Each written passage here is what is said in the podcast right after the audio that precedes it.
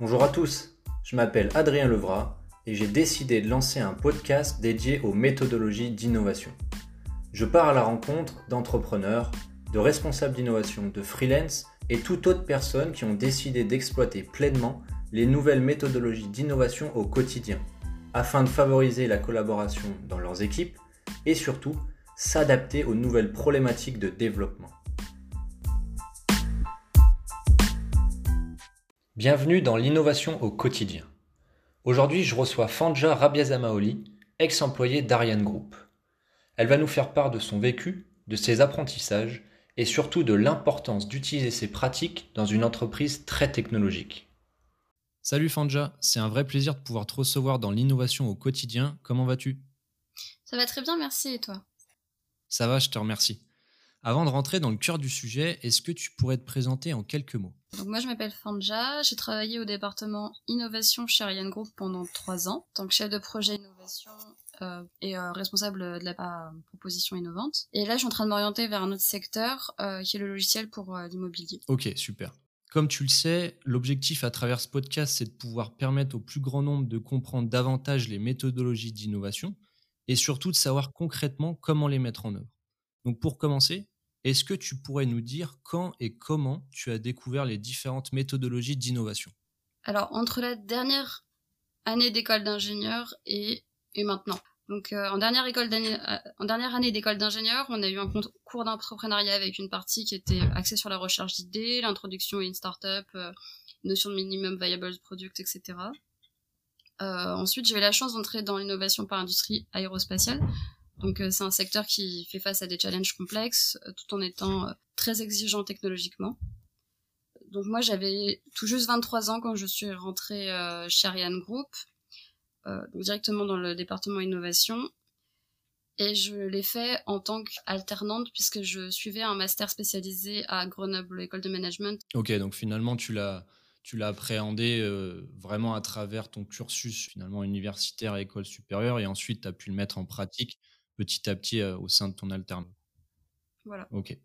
Maintenant que tu avais appréhendé ces pratiques-là, qu'est-ce qui, toi, t'a poussé finalement à vouloir les exploiter et qu'est-ce qui t'en a convaincu? Du coup, au début de ma mission chez Ariane Group, euh, j'ai fait une quinzaine d'interviews pour comprendre euh, le contexte de, de l'entreprise, le, le, besoin d'innovation, puisqu'en fait, la direction innovation en tant que telle venait d'être créée, enfin, venait d'être créée, je veux dire, à l'échelle d'Ariane Group. Euh, moi, je suis arrivée en 2017, ça a été créé en 2016, si j'ai bonne mémoire. Donc je voulais comprendre ce qui marchait, ce qui marchait pas, pour, enfin quelle était l'idée derrière euh, le fait de créer euh, une direction euh, dédiée à l'innovation. Et en fait, ce qui revenait souvent dans les interviews, c'était que les idées étaient trop souvent redondantes ou trop proches de choses qui avaient déjà été testées, qui manquait un esprit systémique à ces propositions.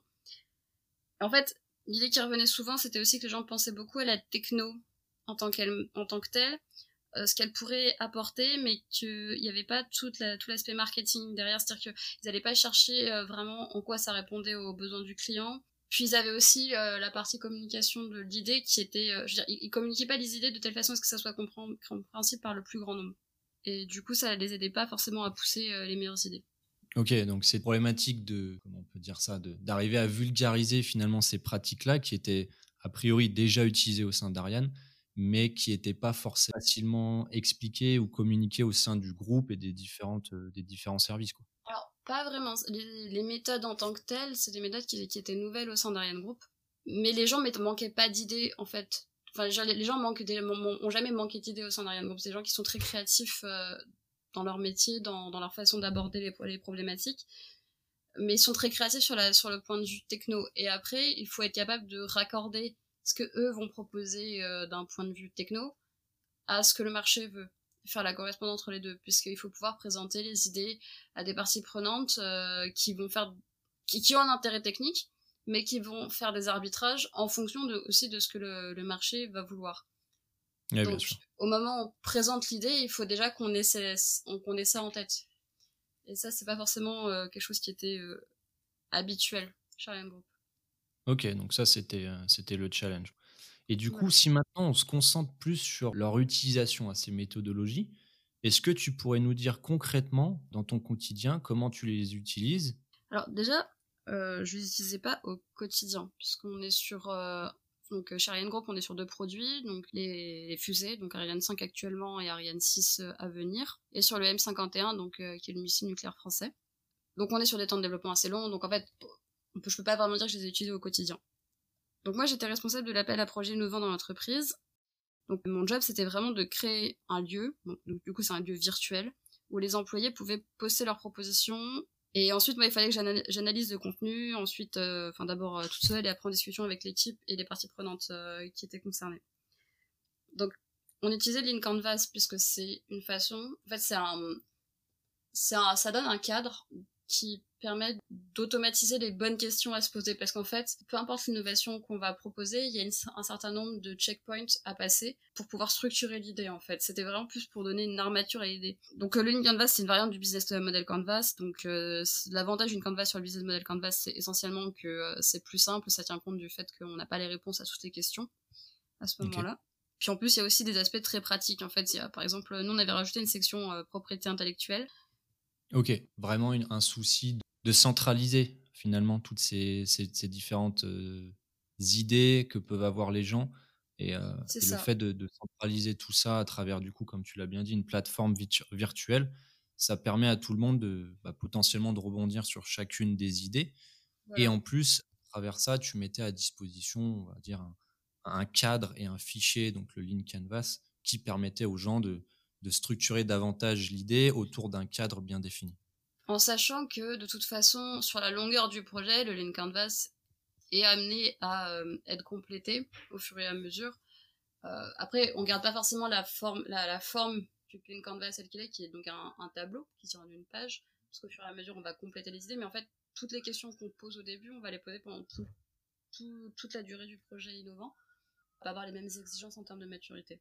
Ok. Pour toi, finalement, donc maintenant que tu as vécu cette expérience, est-ce que tu pourrais nous dire finalement les bénéfices qu'il y a à utiliser ces méthodologies-là? Déjà, on cadre ce qu'on pense être impossible à encadrer. Et c'est quelque chose que je trouve vraiment important, puisque même si on... Il y a beaucoup de gens qui vont se dire que ça va briser l'imagination des personnes et leur créativité, mais en fait, c'est le contraire. Pour pouvoir travailler hors du cadre, pour pouvoir penser, pour pouvoir penser au-delà des limites, il faut quand même comprendre le cadre dans lequel on travaille comprendre les questions en fait que les gens vont se poser pour euh, que, les, parties prenantes vont se poser pour pouvoir aller plus loin aller au devant de leurs attentes. Et en fait le fait de s'appuyer sur des méthodes pour ça permet d'élargir sa pensée au contraire d'aller plus loin dans ses idées et en fait ça permet aussi de se projeter ce qui est quelque chose qui n'est pas forcément fait dès le début. C'est-à-dire que quand on en est encore au mode papier crayon on est en train de se demander euh, est-ce que euh, on va est-ce que la technologie va pourrait marcher éventuellement puisqu'on en est encore à ce niveau-là de, compréhension euh, quand on commence un projet euh, innovant, surtout quand c'est un projet purement technologique. On se pose pas la question de savoir comment est-ce qu'on va pouvoir industrialiser sa solution si jamais elle devait pouvoir fonctionner. Alors c'est des questions qu'il faut se poser dès le début parce que sinon on arrive à un certain niveau de maturité technologique et on peut pas aller plus loin après puisqu'on s'est pas posé cette question plus tôt. Même si c'est pas une priorité de se poser cette question de la question dès le début, il faut pouvoir se la poser assez rapidement. Et après il y a aussi la question de euh, ok, au-delà du fait que ça, que ça pourrait marcher techniquement, est-ce que euh, financièrement c'est quelque chose de raisonnable? C'est-à-dire, est-ce que pour pour l'investissement qu'on va mettre dans, dans un projet, est-ce que on va avoir un retour sur investissement suffisant? Alors, on n'utilise pas le retour sur investissement en innovation, on utilise euh, un autre outil qui est la valeur actuelle nette, c'est un outil financier, qui permet en fait de prendre en compte le temps qu'on passe sur le projet et là, juste l'avantage de cet outil, c'est juste de pouvoir comparer plusieurs projets pour pouvoir faire une sélection parce que malheureusement, on ne peut pas financer tous les projets, même tous les projets qui sont prometteurs, parce qu'on a des limites en termes de budget euh, sur le portefeuille de, ce qu'on appelle un portefeuille de projet qui regroupe en fait l'ensemble des projets. Donc si par exemple, euh, j'ai un projet qui va rapporter 5 euh, millions dans 5 ans et un projet qui va rapporter 1 million dans un an, la question peut se poser de se dire ok lequel je priorise parce que finalement c'est pas deux choses qu'on peut directement comparer. Donc voilà en fait les méthodes ça apporte tout ça, ça, t'apporte euh, de pouvoir cadrer ta pensée et de pouvoir faire des choix euh, raisonnables. Raisonnables et, aussi comme tu disais bien de, te projeter, d'avoir une vision euh, un peu plus long terme ou moyen terme au mieux pour que ça permette à l'entreprise d'arriver à, se développer de manière durable là où des fois on a, cette envie d'avoir une vision peut-être un peu trop court terme pour avoir du bénéfice le plus rapidement possible. Voilà, ces outils-là peuvent te permettre d'avoir cette vision un petit peu plus ouverte sur l'avenir. Ok. Est-ce que, donc, avec du recul maintenant, parce que les, les gens vont se dire très bien, a priori, il y a des bénéfices, c'est utile, mais j'imagine que tu as eu à faire face à des problématiques pour la mise en œuvre de ces, de ces pratiques-là. Est-ce que tu pourrais nous en citer quelques-unes qui vraiment t'ont marqué, toi, dans, dans ton activité? Je pense que peu importe le milieu, quand on apporte de nouvelles méthodes, il y a beaucoup de travail côté conduite du changement. Ce qu'on appelle conduite du changement, euh, qui peut d'ailleurs euh, faire peur au premier abord. Donc moi j'étais dans un milieu qui était très technique, de culture très technique, euh, l'expertise technique est quelque chose de très valorisé chez Ariane Group, et du coup la culture business, c'est moins une priorité pour les personnes qu'on recrute, ce qui est assez logique en fait. Le, spatial, c'est un, milieu qui demande d'être euh, très pointu sur ce qu'on fait, et donc on n'a pas beaucoup de profils qui sont très généralistes, même si on en a aussi. Et du coup, problème qu'on va avoir, c'est que quand on est sur un projet ou un programme comme euh, une Ariane 6, on mobilise des centaines de personnes qui vont être chacune très spécialisées sur leur sujet, qui vont être capables de communiquer avec des spécialités qui vont être connexes, puisqu'ils ont travailler ensemble, etc. Mais c'est généralement des, spécialités techniques. Ils vont avoir moins, ils vont moins avoir le besoin de communiquer directement avec les problématiques euh, business. Je, le fais à la grosse parce qu'en fait, euh, en vrai, on a quand même, euh, on a quand même des équipes qui se, qui se concentrent sur les problématiques de coûts, etc. Mais c'est des équipes séparées qui en font leur spécialité en fait, d'avoir d'avoir ces problématiques plus ancrées business. Le problème en innovation, quand on arrive en innovation, sachant qu'on va travailler avec les mêmes personnes ou le même, même type de profil de personnes, c'est qu'on va peut-être être sur des projets où les gens sont plutôt 5. Enfin, je dirais, au début d'un projet d'innovation, en général, on est entre 5 et 15, ça dépend. Et quand on est ce nombre-là, on peut pas tellement se permettre d'avoir des personnes qui n'ont aucune culture business, enfin, je veux dire, qui n'aient pas du tout la notion de coût en tête. Et en fait, pouvoir introduire ça dans leur façon de travailler, c'est en rupture avec leur travail euh, au quotidien. Parce qu'en plus, en général, ils sont pas juste sur des projets innovants. C'est-à-dire qu'ils doivent passer d'un mindset euh, où ils travaillent euh, avec des centaines d'autres personnes, enfin virtuellement avec des centaines d'autres personnes, parce que pas au quotidien. Et donc, quand ils arrivent sur nos projets innovants, ou peut-être qu'ils vont être une journée ou deux par semaine dessus, il faut qu'ils puissent passer d'un mode de fonctionnement à un autre, ce qui est aussi une autre difficulté du coup. Ok, donc ça c'est la problématique principale selon toi, c'est d'arriver à, permettre aux gens de, switcher facilement leur état d'esprit en fonction de leur vie, entre guillemets, plutôt quotidienne, où tu as un, une vision très portée projet et une vision à l'inverse sur l'innovation où tu es beaucoup plus euh, amené à bosser avec des gens que tu n'as pas forcément côtoyés euh, très souvent et du coup un besoin de s'ouvrir et peut-être de collaboration plus fort. C'est ça. Et il y a une dernière difficulté mais qui était très spécifique au spatial, c'est qu'on est dans une industrie qui bénéficie d'un prestige technologique qui fait qu'on a des employés qui sont en général passionnés par ce qu'ils font et ils sont aussi facilement bloqués par l'idée d'aller présenter des choses qui vont leur paraître pas abouties. Pourquoi? Parce que ils ont l'habitude de présenter des choses qui sont quasiment finies. Enfin, on vraiment une culture de l'excellence. En fait, on a une culture de l'excellence qui confine parfois à la, culture du, perfectionnement. Et du coup, les personnes ont, ont vraiment ce, besoin d'aller d'aller présenter des choses qui, qui leur paraissent quasiment finies. C'est-à-dire ont si on les écoute, ils vont presque présenter quelque chose qui est capable de voler au moment où ils nous font une, présentation, une présentation de, de projet innovant, alors que c'est pas l'idée. L'idée en innovation, c'est de proposer des choses qui hypothétiquement un jour pourraient voler, mais euh, on n'a pas vraiment testé puisqu'on n'y a pas passé beaucoup de temps. C'est euh, vraiment l'idée. Donc, il y a une double difficulté, c'est laisser les, enfin, faire accepter aux personnes d'aller présenter des choses qu'elles vont considérer comme n'étant pas si abouties ou pas suffisamment abouties. Mais d'autre côté, il faut aussi que les attentes du management qui va euh, du coup écouter ces propositions tiennent compte de la réalité du temps qui a été passé sur euh, sur les propositions. C'est normal de présenter des choses qui sont euh, pas abouties quand on y a passé seulement une semaine. Et pour le coup, ça doit être d'autant plus compliqué dans l'environnement dans lequel tu as vécu parce que tu étais entouré de gens très portés techno et du coup rendre entre guillemets au bout d'une semaine un, premier draft qui est peut-être pas du tout abouti, mais qui donne les premières grandes idées, ça, en effet, ça doit être un, vrai challenge pour ces gens-là de, se confronter en plus face au management à présenter des choses qui sont pas abouties, mais comme tu le dis bien, c'est c'est normal parce que le temps qui a été imparti n'était pas suffisant et, c'est nécessaire pour passer les étapes les unes après les autres.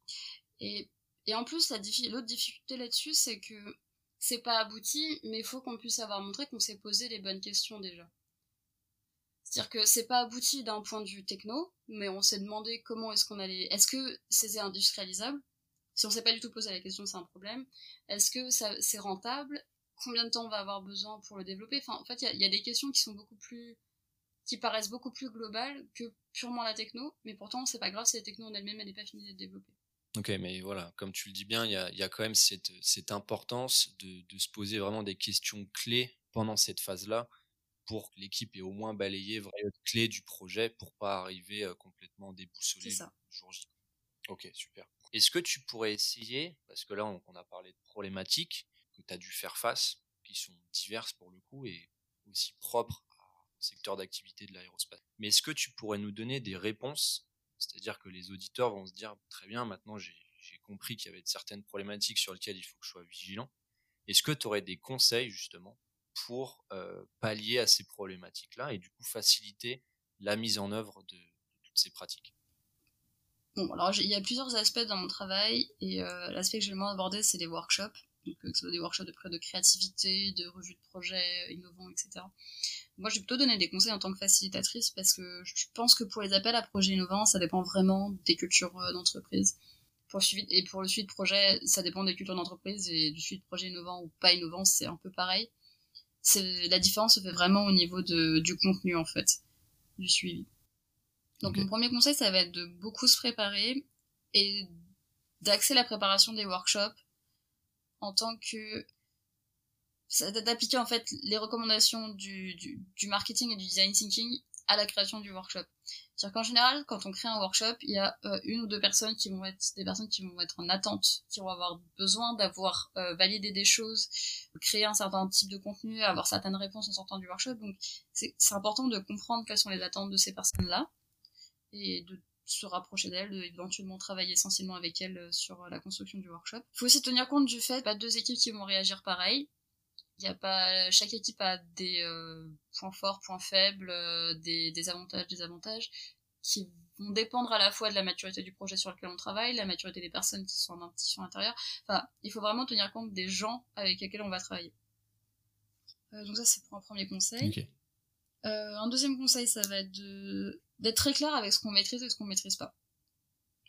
et d'être très clair avec les équipes par rapport à ça, parce que euh, quand on est facilitateur, on a une valeur ajoutée qui n'est pas la valeur ajoutée de quelqu'un qui va maîtriser techniquement le sujet.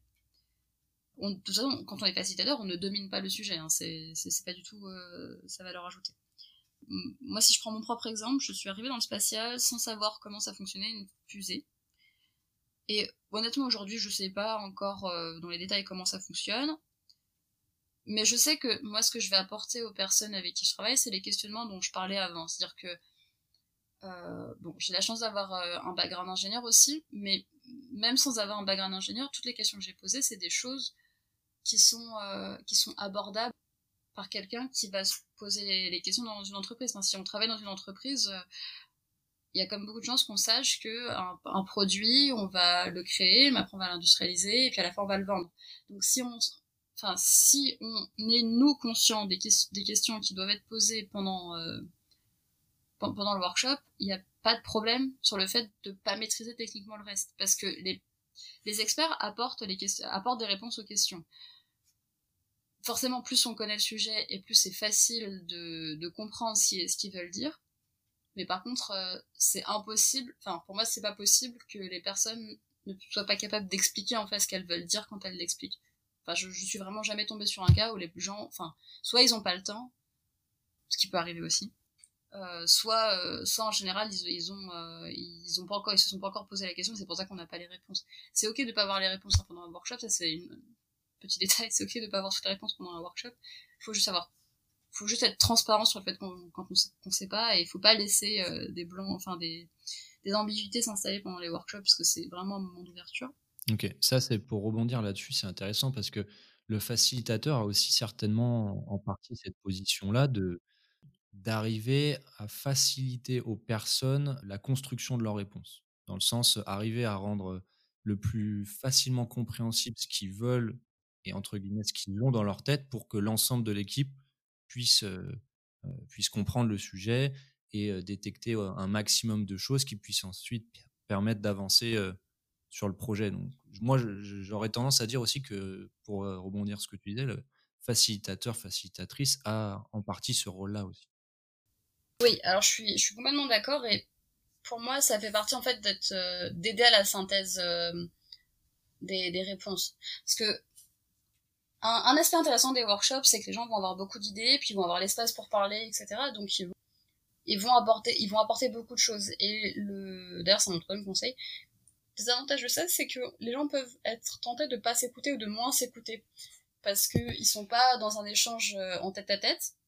On n'est pas non plus dans une réunion où euh, tout le monde a préparé ses présentations, donc euh, chacun s'écoute. On est vraiment sur quelque chose où on est sur un échange avec beaucoup de gens. Donc il y a une sorte de, chaos qui peut s'installer. Donc un des rôles du facilitateur pour moi, c'est aussi d'écouter de beaucoup écouter les équipes.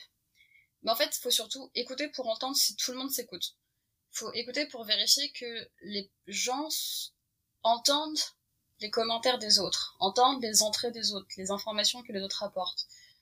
Est-ce que on a pris en compte les points de vue de chacun? Est-ce qu'il y a des personnes qui ne parlent pas? Parce que dans tous les workshops, euh, enfin moi, je, pour avoir fait quelques workshops, il y a toujours des personnes qui vont être introverties ce qui en plus n'est pas un défaut surtout en workshop puisque les introvertis ont tendance à plus écouter que les autres. Par contre les introvertis faut aussi un peu les pousser à donner leur avis euh, à un moment ou un autre et en fait à créer un, espace euh, de parole pour ces personnes qui sont moins poussées à, parler. Parce que enfin, parce que en fait, moi je repense à un, workshop en particulier où j'avais euh, une personne enfin plusieurs personnes qui étaient assez extraverties qui étaient là et des personnes qui étaient beaucoup plus introverties qui du coup ne parlaient pas alors qu'elles avaient un avis qui était tout à fait différent des autres parce qu'elle en fait elle, exerçait un métier qui était différent et donc elle, avait un elle avait des critères des, critères et des besoins qui étaient différents des autres. Et du coup si on n'avait pas si j'avais pas vu qu'elle ne parlait pas en fait on aurait raté une partie des, informations. Il faut se rendre compte qu'en fait quand on est facilitateur c'est vraiment son job d'aller chercher les personnes qui qui parlent pas et c'est vraiment son job de vérifier que ceux qui parlent beaucoup écoutent aussi écoutent aussi les autres ok ah, ce, dernier volet-là, il, est hyper pertinent parce que moi, pour l'avoir vécu de mon côté aussi, c'est arrivé, à, et tu l'as bien dit, à, construire un cadre bienveillant euh, où les gens se sentent libres de participer, d'écouter bien sûr, mais surtout de participer, de donner son avis. Et, et tu l'as peut-être pas dit ou pas assez, c'est que en amont de, à mon sens, des ateliers, il y a vraiment une nécessité à faire comprendre au reste de l'équipe qu'on est dans un cadre où il y a vraiment un besoin de bienveillance où chacun est libre de faire part de ses avis et de, ses volontés pour que on puisse au mieux aller dans la même direction ou au moins échanger de manière constructive, sur des désaccords. Ouais, c'est vrai que là j'en ai pas trop parlé. C'est vrai que dans l'écoute, ce que j'implique dans l'écoute, c'est euh, parce que là j'ai beaucoup parlé du fait qu'il y a des introvertis, extravertis, etc. Mais bon, ça dépend des workshops. Mais par exemple, quand on est euh, sur une rétrospective de projet, une rétrospective, c'est euh, c'est pas l'idée de, de faire un point sur là où on en est, mais de faire un point sur comment on a travaillé ensemble et comment on peut travailler ensemble ensuite. Quand on est sur dans ce type de, de phase, il y a des équipes où ça se passe très bien et les gens travaillent depuis longtemps ensemble, donc euh, il n'y a pas de, y a pas de, en fait, il y a pas de conflit. Il y a des équipes où il va y avoir des conflits. Et c'est pas un problème. En fait, euh, avoir des conflits quand on travaille ensemble, surtout quand on travaille ensemble sur, sous pression, dans, dans des projets euh, avec une forte visibilité au sein de l'entreprise ou, ce genre de choses. Et bien sûr qu'il va y avoir des, conflits, mais en fait, c'est important que ces conflits puissent s'exprimer de manière constructive. Et, euh, et ça, je pense que c'est la partie la plus difficile du job euh, des facilitateurs, à mon sens en tout cas, c'est que les personnes n'ont... Enfin, c'est d'être capable de faire en sorte que les personnes se parlent tout en étant dans un respect qui favorise le dialogue en fait c'est la partie la plus difficile parce que on a nos propres émotions en tant que facilitateur et en fait on peut pas réagir à chaud. Enfin, c'est pas qu'on peut pas réagir à chaud, je, je nuance ce que je suis en train de dire. On, on peut pas être en colère par exemple parce que c'est pas c'est pas le lieu. En tout cas, on peut pas exprimer ses colères parce que c'est pas le lieu pour ça. On peut avoir peur d'aller euh, de, de s'interposer dans un conflit c'est une, autre difficulté euh, que personnellement j'ai relevé. C'est pas facile d'aller s'interposer au milieu d'un conflit entre deux personnes en disant juste, en fait, là, euh, vous vous écoutez pas, euh, vous entendez pas parler, je pense que je pense que la première personne a voulu dire ceci, la deuxième personne a voulu dire cela, est-ce qu'on peut trouver un terrain d'entente? En fait, entrer dans cette démarche de rechercher un terrain d'entente pour les personnes, c'est un peu un, travail de médiation. Et euh, c'est donc, euh, enfin par, nature, c'est un travail qui est euh, évident d'un point de vue interpersonnel, sachant que c'est pas quelque chose qu'on apprend à l'école, en tout cas jusqu'au master spécialisé, c'est pas quelque chose qu'on a appris. Peut-être il y a des cours de leadership sur le sujet, je, je sais pas. Mais c'est beaucoup de pratique. Et donc, en fait, pour moi, on progresse qu'en se confrontant aux situations. Et ce qui serait d'ailleurs un quatrième conseil, hein, désolé, je déborde, sur, sur le métier de facilitateur pour les personnes qui voudraient devenir facilitatrices à terme, c'est d'aller chercher les projets qui sont moins faciles. D'aller chercher les équipes qui sont moins faciles. Parce que c'est les équipes qui font progresser les facilitateurs. Parce qu'il y a besoin de, de se confronter à ces équipes-là pour, euh, pour pouvoir progresser euh, dans, dans son métier. Ok, super. Merci pour ces quatre conseils. Du coup, euh, enfin déjà, c'était très riche. Pour terminer, du coup, et pour permettre à nos auditeurs d'aller un petit peu plus loin dans la compréhension de ces pratiques, est-ce que tu pourrais nous donner rapidement une liste de livres, podcasts, vidéos, MOOC, conférenciers à regarder Ok, le premier que je vais citer, c'est The Lean Startup, qui est de Eric Ries. Donc c'est un livre euh, qui est un grand classique en fait pour débuter euh, sur tout ce qui va être innovation. C'est c'est pas tant de méthodes que ça, c'est beaucoup plus de mindset. Euh, Eric Ries explique très bien comment l'idée de la startup, c'est quelque chose qui est applicable à la fois quand on est une startup au sens euh, petite entreprise qui démarre, que au sens où euh, on a un grand groupe euh, ou alors on est une association. C'est vraiment applicable à n'importe quelle organisation humaine, la manière dont il, dont il aborde le sujet. Je pense que le deuxième que je pouvais conseiller, c'est le MOOC de la gamification qui est de, de Wharton, qui est disponible entre autres sur Coursera, mais j'imagine qu'il doit être sur d'autres plateformes. C'est un mot qui permet de comprendre. Donc l'idée de la gamification en fait, c'est d'aller utiliser des éléments du jeu pour euh, jouer sur la motivation intrinsèque des personnes. En fait, ce qui est intéressant dedans, c'est d'aller comprendre surtout les enjeux de motivation face au challenge. Parce qu'en fait, le jeu, c'est toujours un challenge. Hein. Il n'y a, a, pas de jeu s'il n'y a pas d'enjeu. Et c'est des choses qui sont très appréciables en innovation parce que, en tout cas, moi, ce que j'observais dans les personnes qui allaient faire des propositions innovantes, elles ont toujours, toujours une motivation intrinsèque à aller proposer des choses parce qu'elles ne sont, enfin, même si elles sont récompensées en soi, en fait, on se rend compte que c'est beaucoup plus la motivation personnelle des personnes, enfin, personnelle des gens et pas euh, une motivation extrinsèque comme, euh, je sais pas, une récompense financière, euh, des prix, etc., qui vont faire que les gens vont proposer des choses c'est beaucoup plus parce que personnellement ils ont ils ont l'envie d'aller proposer des choses qui font qu'ils vont proposer des choses. C'est intéressant d'aller comprendre ça avec la gamification. Ma dernière proposition, c'est d'aller voir l'article de Emma Biel. en fait, elle a un modèle. C'est une chercheuse américaine de si j'ai bonne mémoire qui travaille chez Harvard Business School. Donc elle a un modèle qui illustre le fonctionnement de l'innovation dans une organisation qui a qui a l'avantage d'être euh, très, très facile à comprendre parce qu'on voit grand, trois grands aspects des organisations VS, trois grands aspects des individus, qui permet en fait de faire le lien entre la créativité individuelle vers l'innovation euh, dans les organisations et comment les deux sont en relation l'une avec l'autre. Permet en fait de réfléchir en tant que manager par exemple à comment comment créer un, une organisation qui puisse être innovante dans les conditions dans lesquelles on est déjà. Ok, trois profils différents de conseils. Donc, en, effet, le premier livre du Lean Startup, comme tu l'as bien dit, c'est, ça reste un, un, livre très connu et pour, euh, pour commencer, c'est une bonne base pour euh, n'importe quelle structure. Et ça, tu fais bien de le préciser parce que l'objectif euh, à travers ce podcast, c'est aussi de faire comprendre au plus grand nombre que ces méthodologies-là, pardon, elles sont applicables à n'importe quelle structure. C'est pas parce que toi, aujourd'hui, tu as travaillé chez Ariane Group que c'est applicable que dans de groupe. Au contraire, on peut l'appliquer vraiment au sein d'un grand groupe, une association, une PME, une TPE, voilà, tout type de structure. Donc ça, c'est vrai que pour le coup, Lean Startup est très intéressant là-dessus. Et puis ensuite, voilà, le, le, MOOC qui est vraiment une mise en pratique et le dernier qui est pour pousser un petit peu plus loin dans la théorie permet de, creuser davantage. Donc, super, merci pour ces, trois, ces trois notions-là. Eh bah écoute, Fanja, on en a fini. Je te remercie en tout cas pour ton temps et ces échanges. Bah, merci de m'avoir invité, Adrien. Et puis, je te souhaite euh, bonne continuation du coup dans ta nouvelle activité que tu commences très prochainement. Ouais, merci beaucoup.